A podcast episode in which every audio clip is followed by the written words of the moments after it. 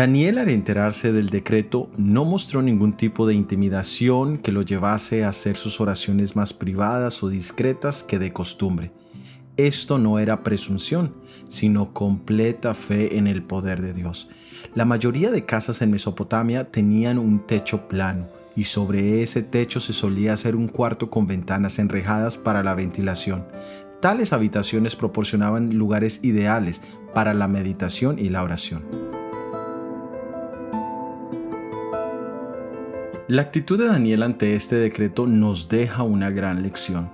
Hoy muchos que conocen el decreto de muerte que se formulará contra los hijos de Dios en relación con la guarda del cuarto mandamiento andan muy preocupados por las acciones en el Congreso de los Estados Unidos. Su enfoque es saber si ya se formuló o si ya se aprobó la ley dominical.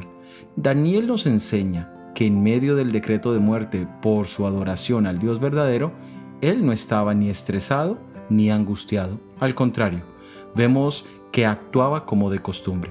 De esto podemos aprender que nuestro enfoque no debe ser en el decreto dominical, sino en el sello de Dios.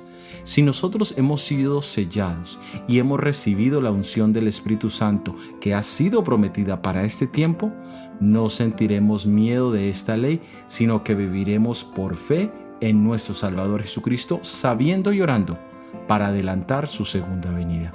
Soy Óscar Oviedo y este es el devocional Daniel en 365 días.